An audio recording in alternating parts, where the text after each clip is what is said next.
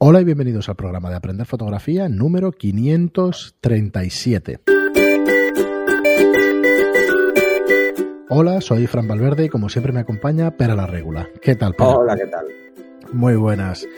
Pues hoy seguimos con, seguimos con nuestro programa de, de, fotógrafos. El siguiente episodio, que de casualidad hoy hemos grabado antes que este, es el de Teoría de Color, un curso que acaba de grabar Pera y que tenemos subido ya a la plataforma de aprenderfotografía.online y que está espectacular.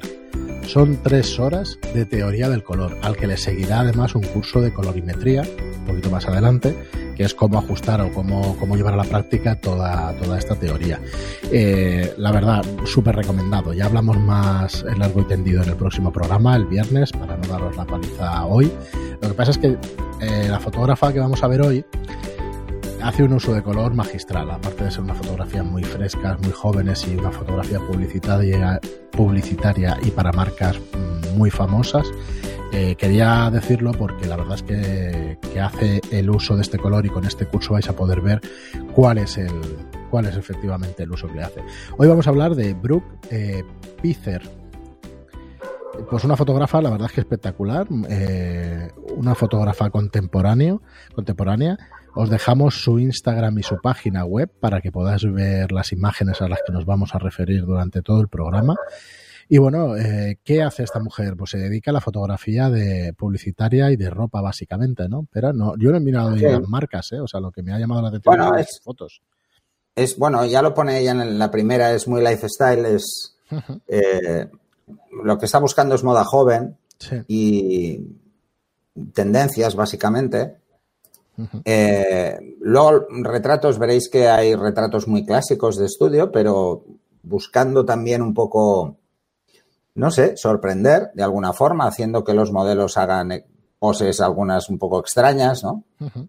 eh, me recuerda el pasotismo de Annie Leibovitz con los fondos, porque incluso sí. aparece eh, el, el, el, portafondos y, ¿sabes? Como cosas que a mí, por ejemplo, me chocan, ¿no? Que yo no las haría, pero luego lo veo y digo, ah, pues no, no es mala idea que se vea a veces hasta es divertido. Eh, no sé, la sensación es que le gusta, pues esto, pues contar historias. Hay una foto que me fascina, que la estaba viendo ahora, que es una tienda de Prada en medio del desierto. ¿Qué dices? ¿Qué pinta Prada en medio del desierto? Eh, no sé si es un montaje. Desde luego, si lo es, está bien hecho. Porque no, no, tiene sentido. O sea, es una foto que no tiene sentido, ¿no? Y el resto es como, no sé, la fotografía es muy fresca, la utilización del color es brutal, lo veréis en el, en el curso de teoría del color, cómo está utilizando los colores, cómo utiliza el amarillo, que a mí es, esto ya lo hemos comentado, que hay varios fotógrafos que, que utilizan el amarillo de forma magistral, ya os comenté uno el otro día, eh, y bueno, me, me, me choca, ¿no? Eh, pero se ve que es una fotógrafa joven, ¿no? dinámica, sí. no sé. Yo quería es, resaltar. Es fresca y esto está muy bien, muy bien. Una cosa que, que hemos comentado fuera de micro, que. Igual, ejemplo, tiene, igual tiene 50 años, pero es fresca. Pues, esta fotografía. Eh, no, es, no, es, un tipo de fotografía que a mí no. Mmm, quizás soy de, demasiado, demasiado mayor ya. O, o, no lo sé, no lo sé. es un tipo de foto que haría, que haría yo, ¿no? Para mí, quizá. Por eso me gusta, ¿eh?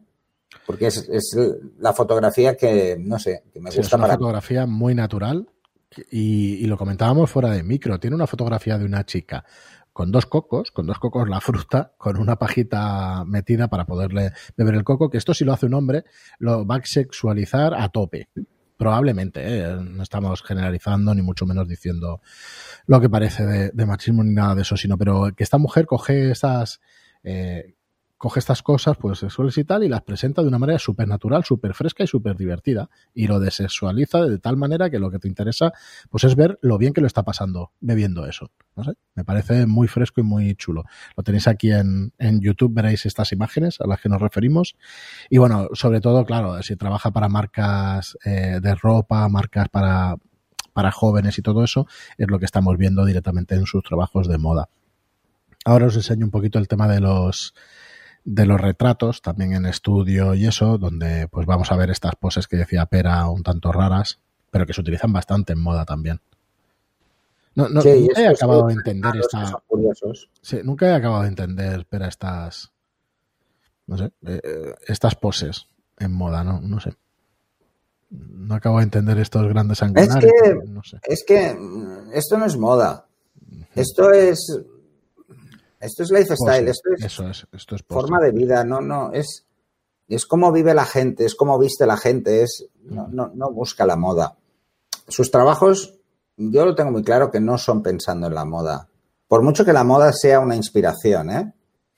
Pero no está pensando, al menos en estas fotografías, vender ropa. Eso está claro. Está vendiendo un estilo de vida. Que luego las marcas lo aprovechen, eso es otro tema. ¿Vale? Pero sí que está buscando algo como más fresco, como, no sé, más general, no, no, no tan particular. La moda a veces está muy encorsetada. Y, romper estas reglas de, a mí me parece fantástico, me parece increíble. Y muy buena idea, por cierto, porque mucha gente no lo hace. Pues, si os veis, por ejemplo, a, trabajos y, y, veis, pues, por ejemplo, unas fotografías que tiene de Levis, os daréis cuenta de que pasan mm, un poco, si entráis en trabajos, por ejemplo, eh, está al final, Fran, eh, ahí, el, que está encima de la barra, que tiene animación, si le das, entrarás en la galería de esta, de esta sesión, ¿no? O de estas sesiones. Y te darás cuenta que lo que busca constantemente es, es esto, es gente joven pasándoselo bien, risas, sonrisas, algo que en moda parece que no, existía hasta hace pocos años, que los, modelos y las modelos no podían reír y ahora se ha convertido en una norma, menos mal, porque sinceramente yo nunca lo he acabado de entender. Eh, ha hecho bastantes cosas para Levis, por lo que veo. A un talento sobrenatural, ¿eh? es el que tiene esta mujer. Está espectacular. Sí, sí. O sea, es. espectacular. Eh, juega con cosas muy sencillas, pero al mismo tiempo que tienen mucho impacto. Mucho impacto. Porque eh, la gente joven se refleja más en estas fotos porque se ven fotos que aparentemente podría hacer cualquiera, ¿vale? Con un móvil. digo aparentemente porque no suele ser así, ¿vale? Un móvil no da esto. Al menos de momento, ¿no? Y, esa es la sensación, eso es lo que da. O sea, llega mucho más al público porque se ve algo que puede hacer cualquiera eh, y que resulta como, eh, no sencillo, sino próximo, ¿sabes? Algo que es cercano, ¿no? Esa forma de ver eh, la vida, ¿no? Como más cercana. le ha dado por esto de las animaciones así, que voy a hacer una prueba a ver si es exactamente lo que me imagino que está haciendo. Sí, yo te digo, yo creo que está disparando con tres cámaras. Pero es muy posible que no. No, yo creo que no, porque existe una pequeña deformación en el movimiento y yo creo que está jugando con el plano. Entonces es directamente After Effects y ya está, ¿eh? Es muy posible que sea After eh, Sí, o, que lo monta ella, porque si lo hiciera directamente After Effects, probablemente lo habríamos visto más veces y yo no lo he visto mucho. Yo, yo lo he visto en, en, trailers y en cosas de montajes y eso. Es, un efecto muy ligero, ¿eh? Sí, Entonces, no sé, un efecto 3D súper chulo. Yo voy a probar de hacerlo con GIF, hmm. con, la misma foto. ¿eh? son, sí, por eso, con la misma foto. A ver si, si variando el plano da esa sensación. Y ya, ya te pasaré el, resultado, a ver si, a ver cómo lo vemos. Muy bien, pero pues lo dejamos aquí. Eh, Hombre, es que si, si sale, mira, ya tenemos un tutorial ahí. No, no, es que está chulo, es que el efecto está chulo. Y hoy en día esto en Instagram, si veis sus trabajos en Instagram, los tiene subidos también. Eh, bueno, es una artista, 15.700 seguidores, o sea, está en Nueva York y en Los Ángeles, tiene representante de, fotografía, o sea, en, Estados Unidos esto funciona de una manera distinta a cómo funciona incluso en Europa. En España ni qué decir tiene, pero vamos, sus trabajos son estupendos y vamos, aprender de gente de esta es, es lo que tenemos que hacer. Directamente ver sus trabajos, intentar, intentar copiarlo. Y este efecto del GIF, la verdad es que me parece muy bueno. Sí que debe ser una sola foto, ¿eh? Y que, esto lo hace.